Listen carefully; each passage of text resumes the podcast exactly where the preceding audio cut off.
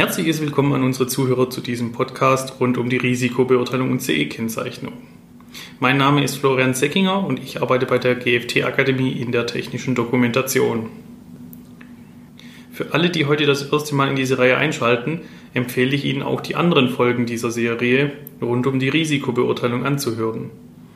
Darin gehe ich auf die Grundlagen sowie die Voraussetzungen und erste Schritte einer Risikobeurteilung ein. In unserer technisierten Welt und besonders in der Arbeitswelt des Maschinenbaus umgeben uns zahlreiche Gefahrenquellen. Diese Gefahren können sowohl Schäden an der Umwelt als auch Schäden an Sachen bzw. Eigentümer und natürlich auch an Personen in der näheren oder ferneren Umgebung verursachen. Vor allem das Ausmaß von Personenschäden ist wichtig bei der Abschätzung des Ausmaßes eines Schadens. Die Abschätzung der Gefahrenquellen erleichtert die Entscheidung darüber, ob Maßnahmen erforderlich sind, um die Gefahr und das Risiko zu minimieren. Ebenso kann mit der Abschätzung des Risikos auch ein Risikovergleich von alternativen Konstruktionen und Schutzmaßnahmen herangezogen werden. Ein Vorher-Nachher-Vergleich ohne und anschließend mit Schutzmaßnahmen bietet sich zudem ebenfalls durch die Abschätzung des Risikos an. Dabei hängt die Einschätzung des Risikos von mehreren Faktoren ab, den sogenannten Risikoelementen, auf die wir in dieser Folge näher eingehen werden. Mehrere Arten der Vorgehensweise zur Risikoeinschätzung finden sich in unterschiedlichen Sicherheitsnormen. In dieser Folge werde ich mich mit der Methode der europäischen Norm DIN EN 62061 widmen. In dieser Norm mit der zungenbrechenden Bezeichnung Sicherheit von Maschinen, funktionale Sicherheit, sicherheitsbezogener, elektrischer, elektronischer und programmierbarer elektronischer Steuerungssysteme ist ein umfangreiches Verfahren zur Risikoeinschätzung beschrieben. Ich habe mich für diese Methode entschieden, da aufgrund von fein abgestimmten Risikoelementen und klar definierten Kriterien diese Methode zur Risikoeinschätzung universell einsetzbar ist.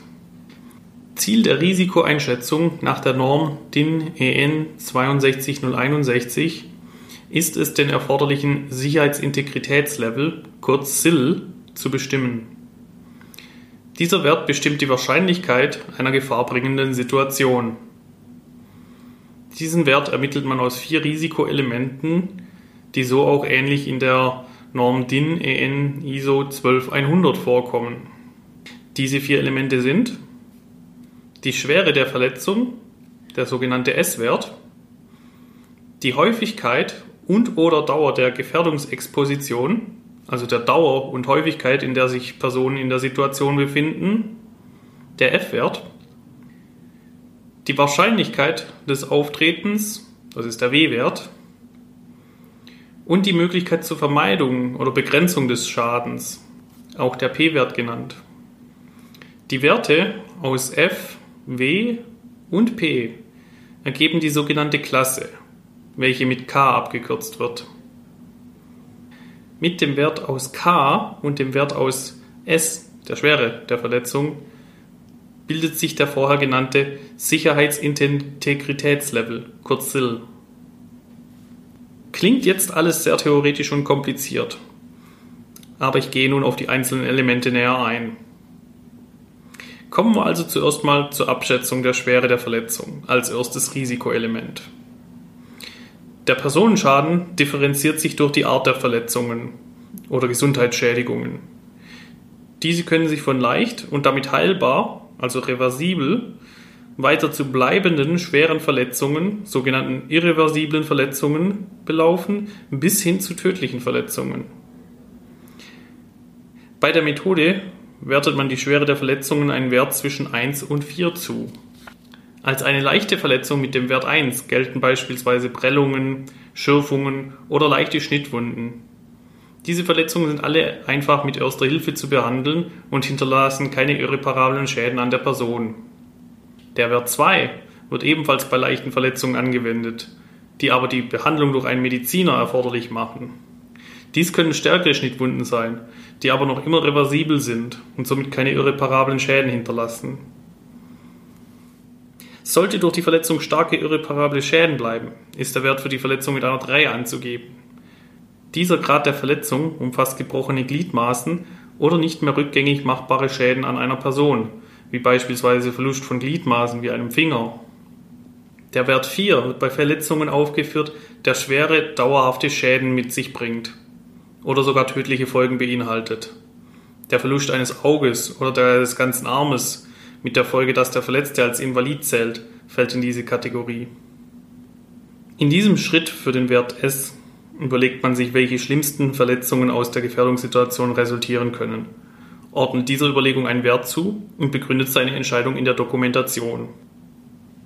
Das zweite Risikoelement ist die Häufigkeit und Dauer der Gefährdung. Die Einschätzung der Häufigkeit bezieht sich nicht darum, wie oft die Gefährdung auftritt oder es zu Unfällen führt, sondern wie oft und wie lange sich Personen in einer möglichen Gefährdungssituation befinden könnten. In der Risikoeinschätzung nach DIN EN 62061 notiert man hierfür einen Wert zwischen 1 und 5 für die Wahrscheinlichkeit des Auftretens. Wenn die Aufenthaltsdauer in der Gefahr weniger als 10 Minuten beträgt und die Häufigkeit des Auftretens weniger als einmal pro Jahr besteht, kann der Wert 1 eingetragen werden. In den höheren Stufen, ausgenommen der fünften Stufe, kann bei einer Aufenthaltsdauer in der Gefahr von weniger als 10 Minuten der Wert um eine Stufe herabgesetzt werden. Umso häufiger eine Gefährdungssituation auftreten kann und desto länger sich eine Person in dieser Situation befindet, desto höher ist der Wert anzugeben. So ergibt sich der Wert 2 beispielsweise, wenn die Häufigkeit einer Gefährdungssituation zwischen weniger als einmal alle zwei Wochen bis mehr als einmal pro Jahr auftritt. Tritt die Gefährdungssituation weniger als einmal pro Tag bis zu mehr als einmal alle zwei Wochen auf, ist der Wert 3 anzusetzen. Den höheren Wert 4 setzt man an, wenn die Gefährdungssituation weniger als einmal pro Stunde bis zu mehr als einmal pro Tag auftritt. Den höchsten Wert von 5 erreicht man beispielsweise, wenn eine Gefährdungssituation mehr als einmal pro Stunde auftritt unabhängig von der Dauer der Gefahr, die einer Person dabei ausgesetzt ist. Für die Dokumentation muss die Einschätzung der Häufigkeit auch begründet werden. Im dritten Risikoelement beurteilt man die Wahrscheinlichkeit des Auftretens einer Gefährdungssituation. Hierbei schätzt man einen Wert zwischen 1 und 5, der sich aufteilt. Von 1 für vernachlässigbar, 2 für selten, 3 für möglich 4 für wahrscheinlich und 5 für sehr hoch. Die Einschätzung gilt es ebenfalls in der Dokumentation entsprechend zu begründen. In der Norm DIN EN 62061 finden sich Gesichtspunkte zur Einschätzung der Wahrscheinlichkeit. Beispielsweise soll für vorhersehbares Verhalten von nicht ausgebildeten Menschen an der Maschine immer der Wert 5 für sehr hohe Wahrscheinlichkeit eingetragen werden. Die Wahrscheinlichkeit von gefährlichen Bedienfehlern ist bei dieser Personengruppe sehr hoch, vor allem wenn der Bediener unter Zeitdruck steht oder er sich aufgrund der mangelnden Ausbildung der Gefahr gar nicht bewusst ist. Das vierte Risikoelement, welches am Schluss noch betrachtet werden muss, ist die Einschätzung, ob eine Person die Gefährdung erkennen kann und sich rechtzeitig in Sicherheit bringen kann. Dazu zählt beispielsweise, ob eine Person im Falle des Auftretens einer Gefährdung noch rechtzeitig einen Notausschalter drücken kann oder einen Schutzraum aufsuchen kann, um der Gefahr zu entkommen.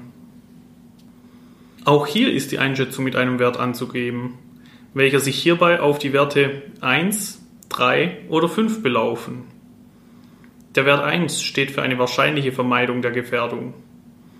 Der Wert 3 für eine seltene Vermeidung und der Wert 5 für eine unmögliche Vermeidung der Gefährdung. Auch in diesem Schritt gilt es, die Einschätzung zur möglichen Vermeidung einer Gefährdung in der Dokumentation zu begründen. Dabei kann man die folgenden Kriterien für die Einschätzung beachten. Ist es möglich, die Gefahr vor dem Auftreten zu erkennen? Sind Gegenmaßnahmen dann noch möglich? Kann die gefährdete Person flüchten oder können Dritte eingreifen, um der Person zu helfen? Kann die Person auf die Gefährdung Einfluss nehmen, zum Beispiel durch eine Zustimmeinrichtung oder durch Betätigen einer Starttaste? Kann man eine oder mehrere dieser Kriterien mit Ja beantworten, kann der Wert 1 oder 3 gewählt werden. Sonst muss man den Wert 5 angeben. Nachdem man die Werte aus den vier Risikoelementen ermittelt hat, ermittelt man nun den Wert der sogenannten Klasse. Hierfür addiert man die ermittelten Werte f, w und p aus der Häufigkeit und Dauer der Gefährdungsexposition, die Wahrscheinlichkeit des Auftretens und die Möglichkeit zur Vermeidung oder Begrenzung des Schadens. In einer Tabelle setzt man nun den addierten Wert der Klasse dem Wert S aus der Schwere der Verletzung gegenüber und erhält dadurch den abschließenden Wert für den Sicherheitsintegritätslevel, welcher in drei Stufen klassifiziert wird. Dem SIL 1, SIL 2 und SIL 3. SIL 1 steht hierbei für ein geringes Risiko. Der Wert SIL 2 für ein mittleres Risiko und SIL 3 entsprechend für ein hohes Risiko. Der SIL muss für jede Gefährdung, die durch die Risikobeurteilung ermittelt wurde, bestimmt werden. Dies war eine mögliche Methode, um Gefährdungen einzuschätzen. Es gibt noch weitere Methoden, auf die ich hier jetzt nicht eingehen werde, da sie den zeitlichen Rahmen dieses Podcasts sprengen würden.